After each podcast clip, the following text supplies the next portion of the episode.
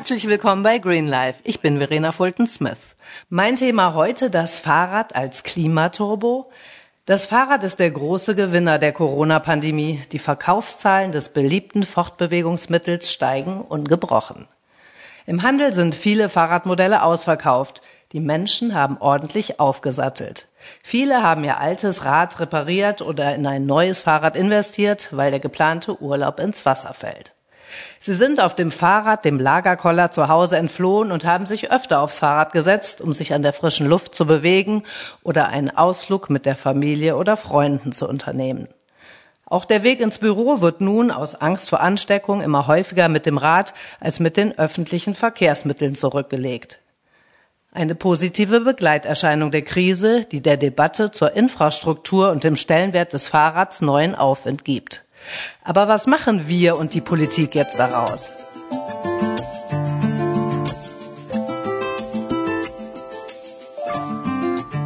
Hierüber spreche ich mit einem begeisterten Fahrradfan und einem großen Fahrradverfechter, unserem ehemaligen Bundesumweltminister Jürgen Trittin.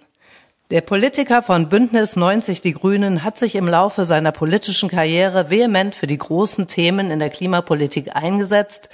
Der Atomausstieg und die Energiewende waren schon damals das Herzstück der rot-grünen Politik unter Gerhard Schröder. Ich freue mich ganz besonders, Sie heute hier begrüßen zu dürfen. Lieben Dank, dass Sie sich die Zeit genommen haben. Herzlich willkommen bei Green Life, Herr Trittin. Ja, schönen guten Tag, Frau Fulton-Smith.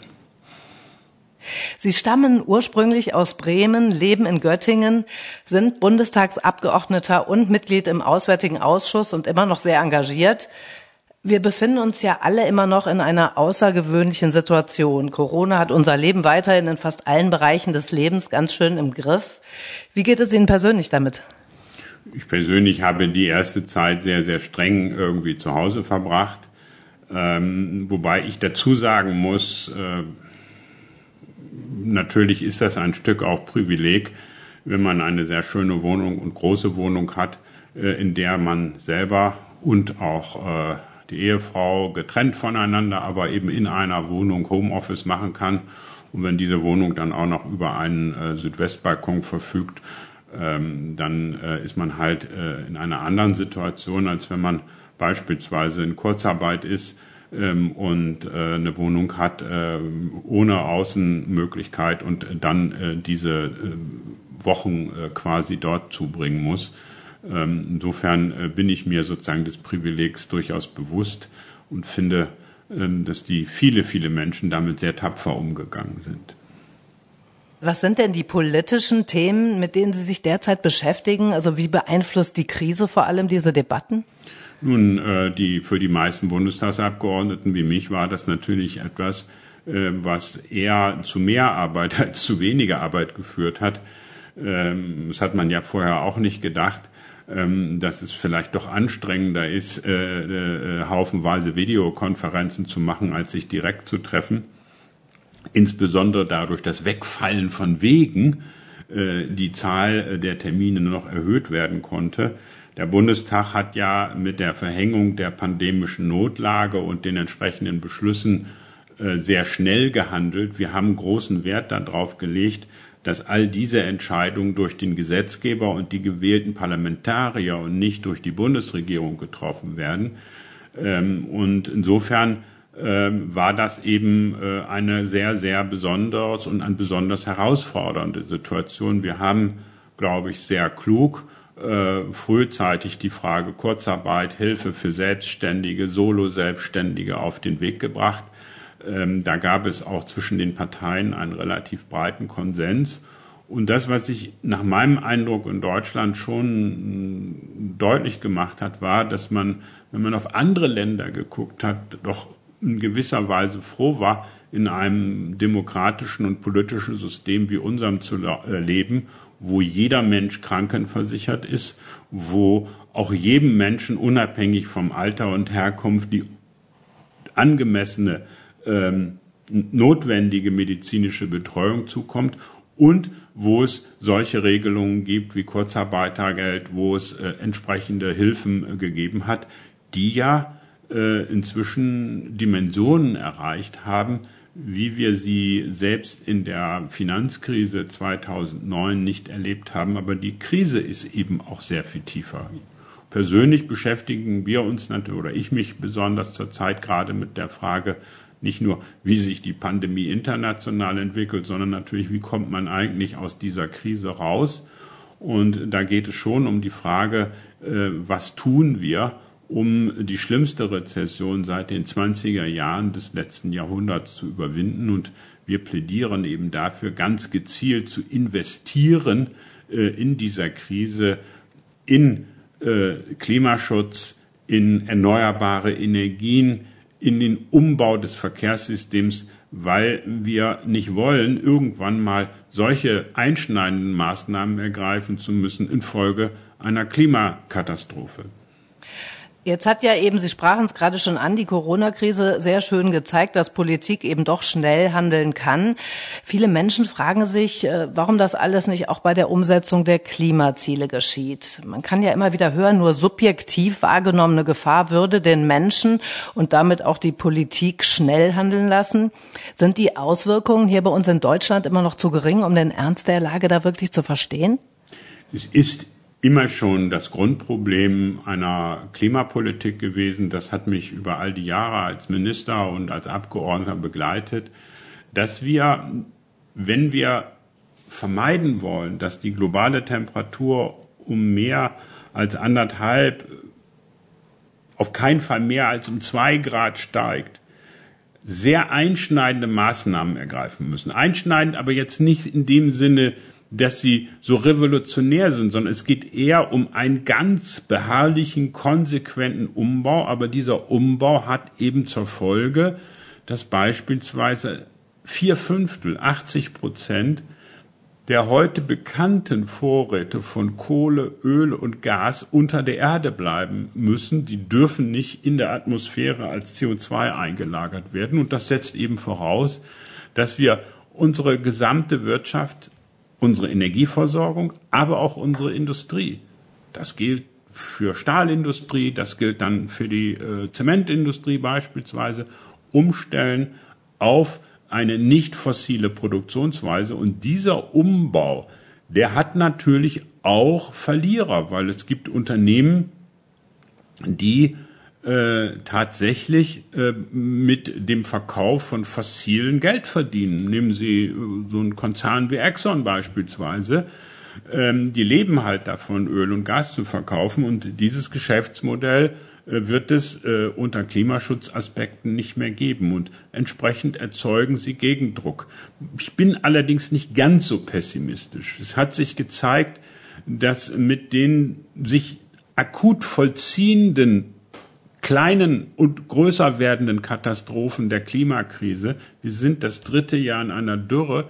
Der gesellschaftliche Druck so groß geworden ist, dass äh, in dieser Pandemiekrise akut wir erleben, dass die Treibhausgase zwar um sechs Prozent zurückgingen, aber die Energienachfrage sehr viel stärker zurückgegangen ist. Und das hatte eine verblüffende äh, äh, Ursache, nämlich die Nachfrage nach Öl und Kohle ging nicht um sechs, sondern um neun, acht Prozent jeweils zurück. Und in der Pandemiekrise ist global der Anteil erneuerbar erzeugten Stroms nicht etwa gesunken, sondern sogar gestiegen. Hier zeigt sich also eine neue Entwicklung und die wird sehr, sehr aufmerksam, auch und gerade von den Finanzmärkten registriert. Wir haben heute große institutionelle Investoren, wie zum Beispiel die vielgescholtene BlackRock, die äh, nicht mehr in neue fossile Projekte investieren. Insofern, ich habe den Eindruck, ähm, dass hier in den letzten zwei Jahren sich sehr viel getan hat. Und ein Ausdruck ist auch, dass beispielsweise in Europa die Europäische Kommission festhält, zur Überwindung der Corona-Krise den Green New Deal, also die Defossilisierung der europäischen Wirtschaft ebenso umzusetzen, wie die Bundesregierung es sich anders als 2009 nicht leisten konnte, zur Überwindung der Krise nochmal den Verkauf von Diesel- und Benzinautos durch eine Abwrackprämie zu befördern.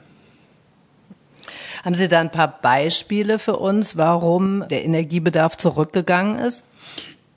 Die äh, Entwicklung auf den Märkten war, dass aufgrund der äh, fossilen, äh, auf, aufgrund des Einbruchs der Corona-Krise ähm, die Nachfrage nach Energie zurückgeht. Und da gibt es einen ganz einfachen Prozess. Am Ende wird die Energie äh, genommen, die am billigsten ist.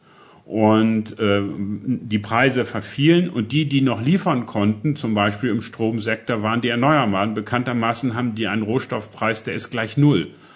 Und äh, dieser Vorteil bei den Grenzkosten ist komplett durchgeschlagen und ähm, das ist auch der Grund, äh, warum die Internationale Energieagentur sagt, wir sollten diesen Mechanismus verstehen und deswegen äh, sehr dafür plädieren, das, was in den letzten Jahren ja stattgefunden hat. Wir haben mehrere Jahre gehabt, wo äh, die Installation von neuen Kraftwerken wenn man da die Kapazitäten vergleicht, die erneuerbaren Kapazitäten deutlich höher gewesen sind als die Neuinstallationen von Kohlekraftwerken beispielsweise. Kohle und Gas, beide. Ja, das sind durchaus schöne Entwicklungen. Ne? Ja. Seit jeher haben Sie sich ja für die Förderung umweltfreundlicher Mobilität und auch die, für die Verringerungen von Emissionen im Verkehr eingesetzt. Was halten Sie von unserem Konjunkturpaket bezüglich der Maßnahmen zur Mobilitätswende? Also erstens bin ich froh, dass keine Abwrackprämie drinne steht. Zweitens nehme ich durchaus zur Kenntnis, äh, dass äh, dort auch zwei Milliarden drinne sind, mit denen zum Beispiel äh, Stadtwerke gefördert werden sollen, wenn sie ihre Dieselbusse auslasten und stattdessen äh, also aus, aus dem Verkehr ziehen nicht auslasten ähm, und stattdessen auf äh, elektrisch getriebene Busse setzen, wie das hier in Berlin unter einer grünen Verkehrssenatorin Regine Günther ja äh, ganz großen Stil angefangen worden ist. Ähm, das ist ein Stück Signal in die richtige Richtung. Wir werden, wenn wir über andere Mobilität reden, auch über andere Mobilitätsformen reden. Es wird nicht so sein, dass wir einfach äh, Benziner oder Diesel durch E-Autos ersetzen, äh, sondern die lösen ja nur einen Teil des Problems, nämlich den, das Problem eines sehr erhöhten CO2-Eintrages. Trotzdem braucht auch ein batteriegetrieben oder elektrisch getriebenes Fahrzeug Fläche. Und das ist gerade in unseren Städten ein Problem. In äh, der äh, Stadt Berlin beispielsweise äh, wird ein knappes Drittel, äh, nein, stimmt gar nicht, 25 Prozent des Verkehrs von PKWs abgewickelt aber die haben 60 Prozent der vorhandenen Verkehrsfläche. Warum? Weil einen großen Teil des Tages sind Fahrzeuge keine Fahrzeuge, sondern Stehzeuge. Ja. Und äh, deswegen müssen wir dieses Verkehrssystem nicht nur ersetzen durch Ersetzen von Antrieben, von fossilen Antrieben durch nicht fossile Antriebe, sondern wir brauchen andere äh, Verkehrskonzepte. Und das heißt in der Stadt beispielsweise, ähm, dass äh, Autos, auch Elektroautos, künftig weniger von der vorhandenen Verkehrsfläche haben. Die lässt sich ja nicht einfach erweitern. In, in, in wachsenden Städten, wo es einen wachsenden Bedarf auch an Wohnungen gibt, München, Berlin, Köln, alle wissen, wovon ich rede, ähm, sondern indem der Platz äh, für Autos verringert wird und dann Platz geschaffen wird, beispielsweise für das Verkehrsmittel, was für die meisten Wege in der Stadt eigentlich das angemessenste ist, das ist das Fahrrad. Wir haben in den, Sie haben vorhin darauf hingewiesen, dass ganz viele Menschen jetzt das Fahrradfahren entdecken. Ähm, wir haben ein erhebliches Anziehen ähm, des Fahrradverkehrs äh, auch und gerade in der Corona-Krise erlebt. Wir haben akut so in Berlin, dass ein Fünftel aller äh, Wege und allen Verkehrs mit dem Fahrrad absolviert wird. Diesen Fünftel stehen gerade drei Prozent der Verkehrsfläche zur Verfügung. Ähm, das ist ein groteskes Missverhältnis und äh, das muss äh, geändert werden. Wir brauchen also eine Umverteilung auch von Verkehrsfläche vom Auto hin zum Fahrrad. Ja, die Debatte um fahrradfreundliche Innenstädte, den Ausbau der Radinfrastruktur und die Subventionierung des Fahrrads kommt eben ein Glück jetzt durch Corona noch mal mehr in Fahrt. Warum wird denn dem Fahrrad in Deutschland nicht endlich mehr Aufmerksamkeit geschenkt? Warum wird es nicht mehr gefördert?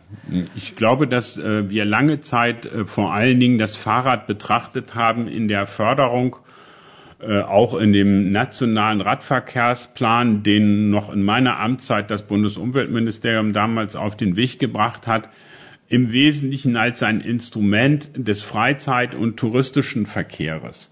Das heißt, es wurde relativ viel Geld in die Hand genommen, um parallel, manchmal leider auch an aber besser ist parallel zu Bundesstraßen Radwege zu bauen, so dass man für Überlandfahrten das braucht. Das entscheidende Vorteil des Fahrrades ist aber, es liefert ähm, in einem Radius, in dem viele Menschen in Abstand zu ihrem Arbeitsplatz wohnen, ähm, ein wirklich hervorragendes Angebot, ähm, diesen Weg zur Arbeit hin und zurück zu legen. Und dafür muss mehr Platz in den Städten geschaffen werden und dieser Platz muss dann eben und die Nutzung des Fahrrades muss dann auch so sicher sein, ähm, dass Menschen äh, das machen.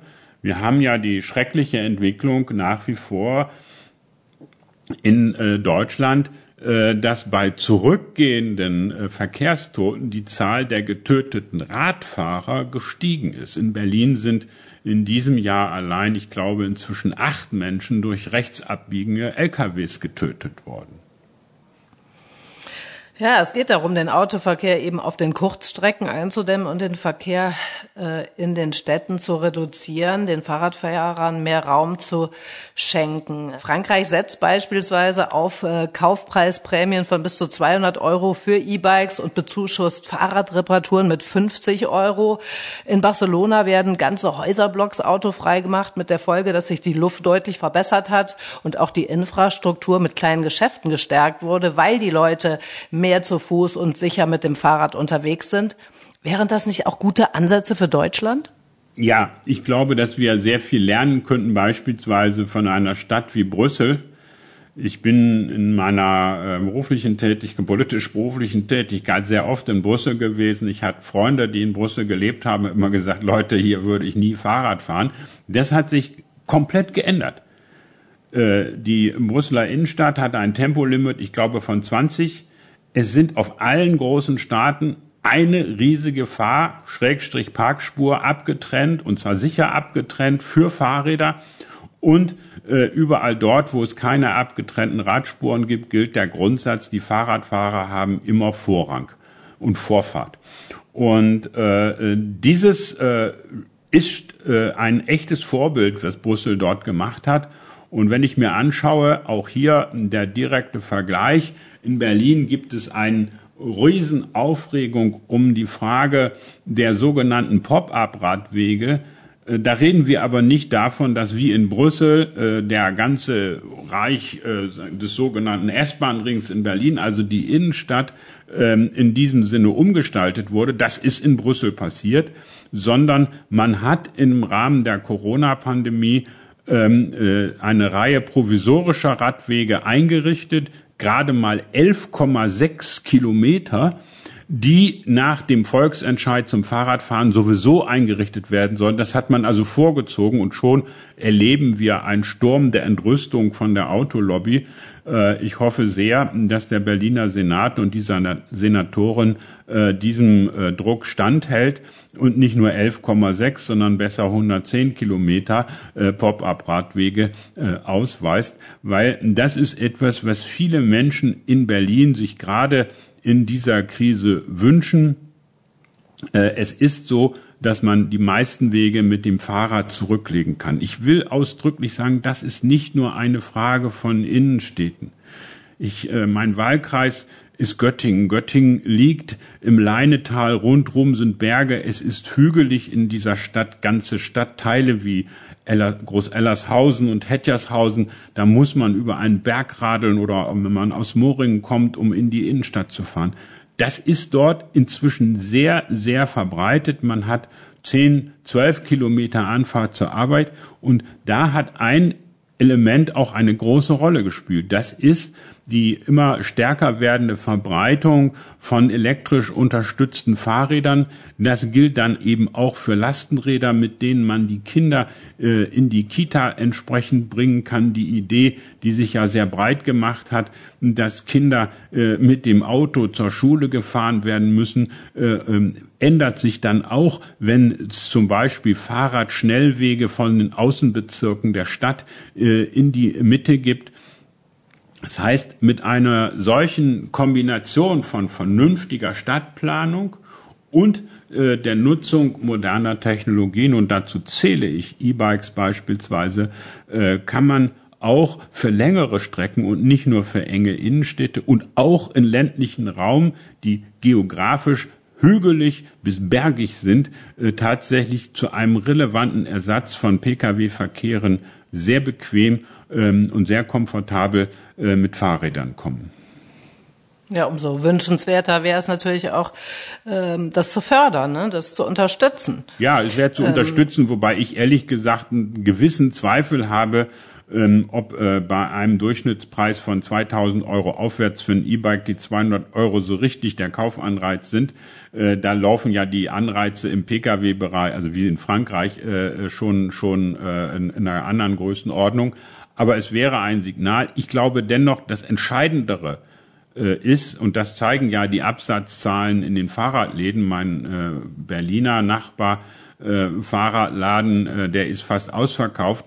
Ähm, das Entscheidende ist nach meiner festen Überzeugung, wir brauchen jetzt die planerischen Voraussetzungen. Wir müssen in der Tat Platz schaffen für solche Fahrradverkehre. Und wir müssen dieses kombinieren auch mit vernünftigen Angeboten mit dem öffentlichen Nahverkehr, nämlich aus der Kombination, ich kann mein Fahrrad dann auch in der S-Bahn oder gar, jetzt sage ich was ganz Revolutionäres, im ICE mitnehmen.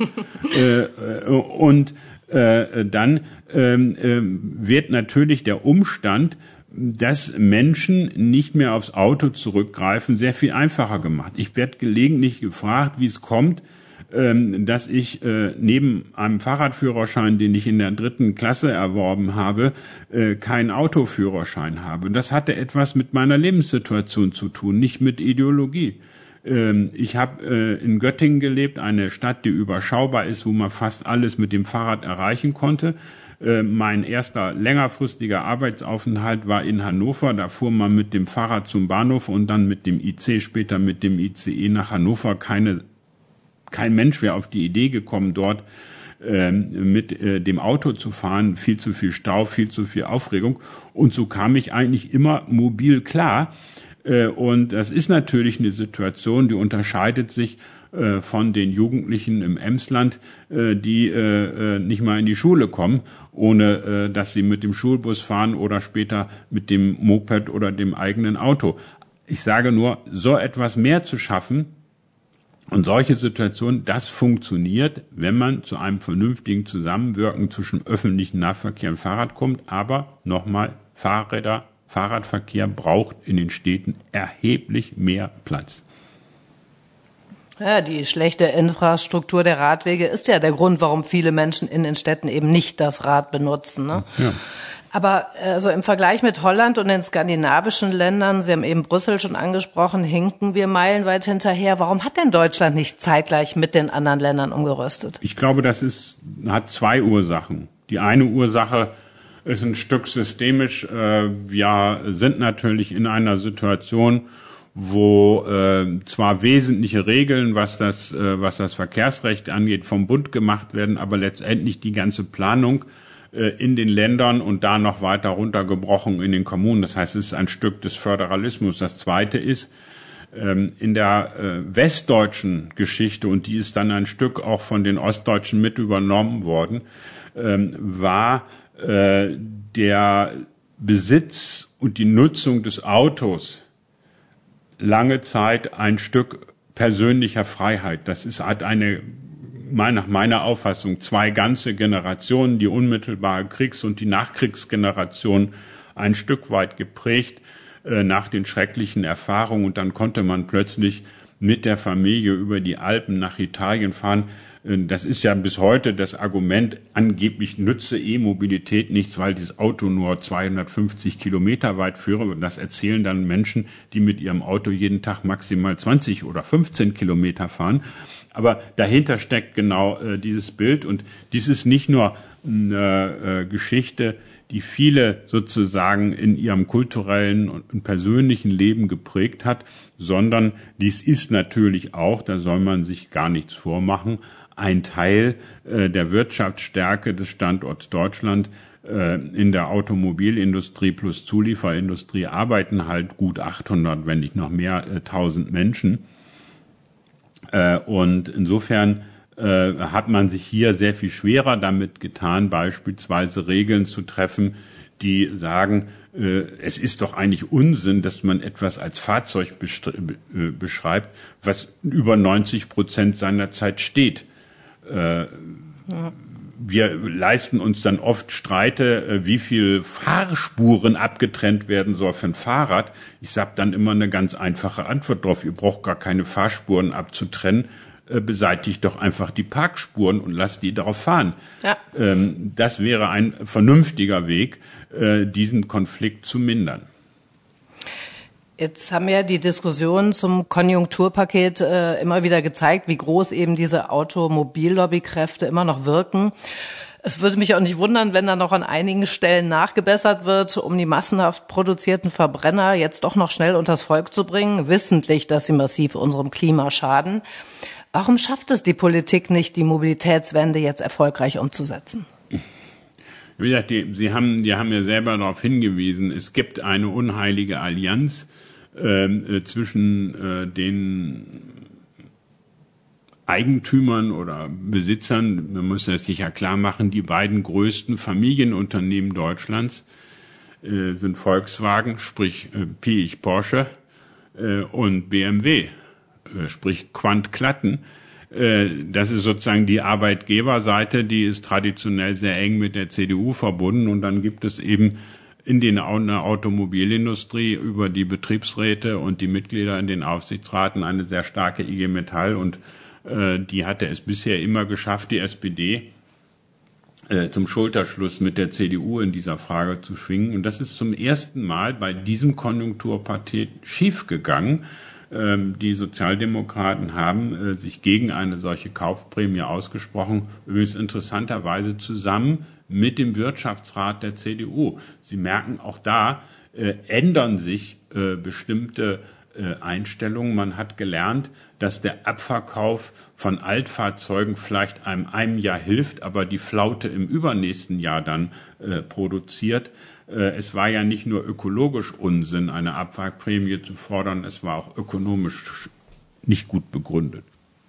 Ja, ein Glück tut sich endlich was, ne, weil dieses Verhalten greift ja eigentlich in alle Bereiche rein. Aber ich glaube, der eigentliche Konflikt wird sich, wird sich nicht in, in dieser Frage vollziehen. Der eigentliche Konflikt vollzieht sich in den Städten und das ist wirklich eine Auseinandersetzung um die Fläche, äh, auf denen die Verkehre stattfinden. Sie sind ja selbst leidenschaftlicher Radfahrer, haben schon erwähnt, Sie haben bis heute keinen Führerschein. Im Jahr 2010 haben Sie ja sogar eine Auszeichnung als fahrradfreundlichste Persönlichkeit des Jahres gewonnen. Wann kommt Ihr Fahrrad denn zum Einsatz? Und fühlen Sie sich wohl auf den Straßen? Ich kenne Menschen, die äh, es Gott sei Dank überlebt haben, von einem rechtsabbiegenden Laster überrollt zu werden es ist so, dass wir in dieser, äh, in den Städten, in denen ich Fahrrad fahre, das ist halt Göttingen und Berlin, wirklich darauf achten müssen, dass es ein sicheres Fahren äh, wieder möglich wird. Und dafür muss es eigene Flächen äh, für das Rad geben. Und die Zustände auf den Straßen, ich bin gar kein großer Freund von Radwegen, weil das ist eigentlich immer eine Bedrohung der Fußgänger. Äh, und mit der zunehmenden Verbreitung von E-Bikes und Geschwindigkeiten überhalb 20 ist das auch nicht mehr leicht zu nehmen. Äh, und ich möchte nicht ein umweltfreundliches Verkehrsmittel sozusagen, dass das zur Bedrohung für die Schwächsten, die zu Fuß gehen, äh, wird. Also ich würde auch da für eine strikte Trennung an der Stelle sein. Aber wir erleben eben, dass vielfach Straßen, auch gerade hier in Berlin, ähm, so sind, dass sie da eigentlich nur mit einem gut bereiten Mountainbike rüberfahren können, weil sie halt voller Schlaglöcher und äh, Kopfsteinpflaster sind. Also ich empfinde schon, äh, dass es hier erheblichen Verbesserungsbedarf gibt. Ich bin ganz stolz darauf, dass in meinem Wahlkreis in Göttingen äh, vom Nordbereich der Universität in die Innenstadt einer der ersten Radschnellwege Deutschlands gebaut wurde, auch in einer sehr kurzen Zeit. Und der wird sehr, sehr gut angenommen. Was kann denn der Einzelne tun, um den Druck da noch weiter zu erhöhen? Ich glaube, das Wichtigste, das hört sich jetzt ganz verrückt an, ist, ähm, dass Menschen äh, gemeinsam und möglichst häufig radeln. Wir haben festgestellt, dass die Frage auch der Unfallhäufigkeit etwas damit zu tun hat, wer eigentlich den Verkehr dominiert. Und wir erleben in vielen Städten, dass durch das zusätzliche Aufkommen von Fahrradfahrern plötzlich die vorherige Dominanz des Autos auch in den Köpfen vieler Autofahrer verschwindet. Und deswegen würde ich immer Mut machen, äh, im Zweifelsfall äh, das Rad zu benutzen ähm, und sich gegebenenfalls auch zusammenzutun. So kann man auch ein Stück der Stadt zurückerobern. Ja, das sieht man jetzt auch an den Bildern in Paris. Ne? Also die haben ja den Autoverkehr wirklich verdrängt. Also sind ja ganze Straßenzüge auch zur Verkehrs- oder autofreien Zonen erklärt worden. Ja, ja gut, man muss, da, man muss das dann eben begleiten durch entsprechende Maßnahmen äh, der jeweiligen Stadtregierung äh, und äh, mit äh, planerischen Schritten, dass solche Räume auch tatsächlich dann gesichert werden.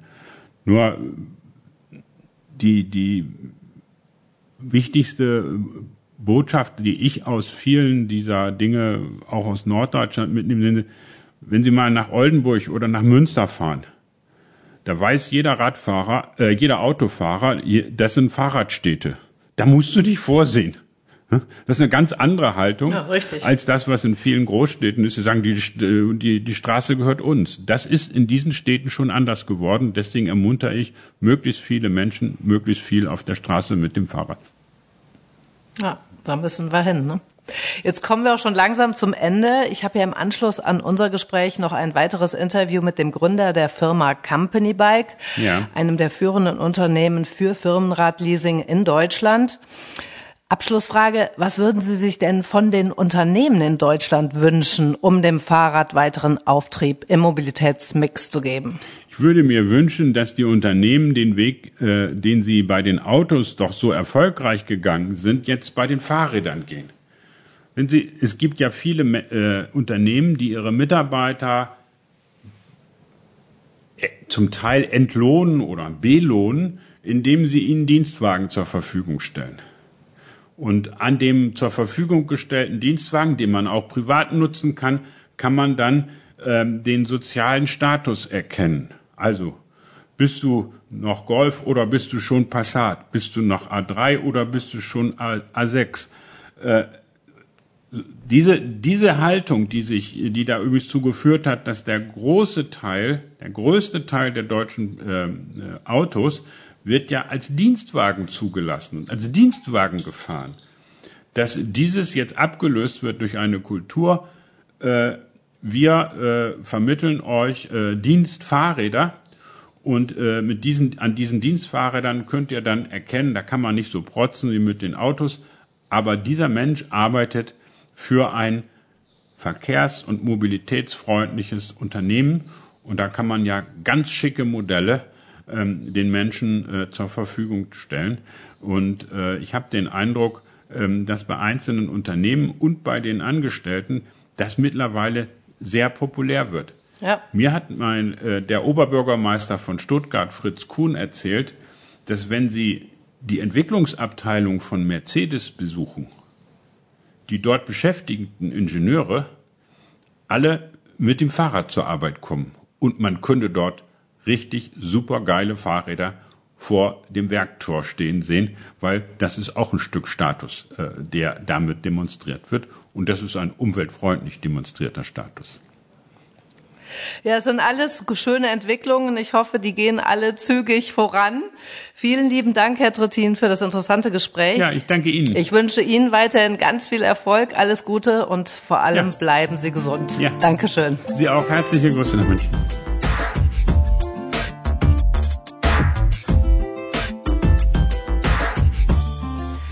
Rund 4,3 Millionen Fahrräder haben die Deutschen 2019 gekauft. Der Absatz wuchs um 3,1 Prozent gegenüber dem Vorjahr. Verantwortlich dafür war der E-Bike-Boom. Rund 1,4 Millionen Pedelecs wurden verkauft, ein Plus von beeindruckenden 39 Prozent. Die Deutschen sind also zunehmend bereit, anspruchsvollere und weitere Strecken in ihrer Freizeit und auf dem Weg zur Arbeit mit dem E-Bike zurückzulegen. Viele Menschen schaffen sich auch ein E-Bike anstelle eines Zweitwagens an. Wohin der Trend weitergehen wird und inwieweit sich deutsche Unternehmen dafür einsetzen können, diese Entwicklungen weiter zu unterstützen, erfahren wir jetzt von einem der Gründer der Firma Company Bike. Herzlich willkommen, Dirk Möller. Ja, vielen Dank für die Einladung. Ihr habt Company Bike 2012 gegründet und gehört zu den führenden Unternehmen für Firmenradleasing in Deutschland. Beschreibt doch erst einmal kurz euer Geschäftsmodell. Ja, wir bei Company Bike helfen großen Unternehmen dabei, grüne, gesunde Benefits für die Mitarbeiter zu entwickeln. Und das Fahrrad steht im Mittelpunkt von allem, weil das alle die Vorteile vereint, die ähm, eben rund um die Themen Gesundheit und Nachhaltigkeit ähm, mit sich bringen. Wie sieht das in der Praxis genau aus? Ähm, wir gehen auf Unternehmen zu, die sowas für die Mitarbeiter einführen wollen und ähm, schließen in der Regel einen Rahmenvertrag für mehrere Jahre mit den Unternehmen ab und setzen dann maßgeschneiderte Mobilitätsportale für die Unternehmen auf, wo jeder Mitarbeiter sich sein individuelles Firmenfahrrad auswählen kann, was er dann für drei Jahre uneingeschränkt privat und aber auch für den Weg zur Arbeit nutzen kann. Und äh, dieses Modell ist steuerlich gefördert seit 2012 und bringt deshalb viele Vorteile für Unternehmen und für die Mitarbeiter mit sich. Jetzt kann ich mir vorstellen, da gibt es ja durchaus Vorbehalte bei den Unternehmen. Was sind die typischen Hürden, die es zu überwinden gibt? Als wir 2012 begonnen haben, war der Vorbehalt das Fahrrad an sich. Das hieß, wir haben noch Firmenwagenprogramme, wozu brauchen wir Fahrräder. Das hat sich aber glücklicherweise in den letzten Jahren ja massiv verändert und in den letzten Wochen äh, durch Corona auch nochmal. Das Fahrrad hat jetzt den Stellenwert bekommen, ähm, für den wir schon so lange gekämpft haben. Ähm, der Vorbehalt des administrativen Aufwands auf Seiten der Personalabteilungen, den können wir relativ schnell ähm, ja, vom Tisch wischen, weil wir eigentlich alle administrativen Themen übernehmen für die Unternehmen und denen so ja die Arbeit abnehmen. Ähm, eine dritte Hürde, die es noch gibt, sind derzeit die Vorbehalte der Gewerkschaften, die äh, dem Thema Gehaltsumwandlung negativ gegenüberstehen. Ähm, und äh, fordern, dass die Unternehmen die Kosten für ein Firmenrad komplett übernehmen. Ähm, wir finden das natürlich auch gut und es gibt auch schon einige Kunden von uns, die die Kosten komplett übernehmen. Aber man muss den Unternehmen auch Zeit lassen, dieses Modell quasi ähm, einzuführen. Und viele Unternehmen unterstützen es schon durch Übernahme der Versicherungsleistung, durch Zuschüsse zur monatlichen Rate. Insofern, ja, hoffen wir, dass eben diese Vorbehalte in den nächsten Wochen und Monaten auch geringer werden und mehr und mehr große Unternehmen diese Modelle rund um Firmenräder einführen. Wo liegen denn die finanziellen Vorteile für Arbeitgeber und Arbeitnehmer? Der Arbeitnehmer spart ähm, sehr viel im Vergleich zum Privatkauf. Ähm, Schnitt im Markt liegt so bei 30 bis 40 Prozent. Und ähm, die, äh, die Vorteile liegen auch darin, dass man in 36 Monaten das Fahrrad bezahlen kann, also nicht auf einmal 3000 Euro für ein E-Bike auf den Tisch legen muss, äh, was ja schon eine äh, finanzielle Herausforderung für einige sein kann. Und ähm, ja, die Vorteile für den Arbeitgeber liegen auch auf der Hand, ähm, die Mitarbeiter zu motivieren, zu binden, neue Mitarbeiter fürs Unternehmen zu gewinnen, äh, verursacht hohe Kosten. Und ähm, ein Firmenradprogramm ist wirklich was, was gerade bei den jungen Mitarbeitern sehr, sehr positiv angenommen wird. Ähm, das Programm ist für die Unternehmen kostenneutral, also es fallen keine Kosten an für die Administration. Insofern ist es eigentlich ein Win-Win-Programm für alle. Wie, wie könnten solche Modelle besser gefördert werden? Wo vermisst ihr die politische Unterstützung? Ja, also die politische Unterstützung ähm, war in den letzten Jahren nicht sehr stark, äh, mit Ausnahme eben dieser steuerlichen Förderung des Firmenrades.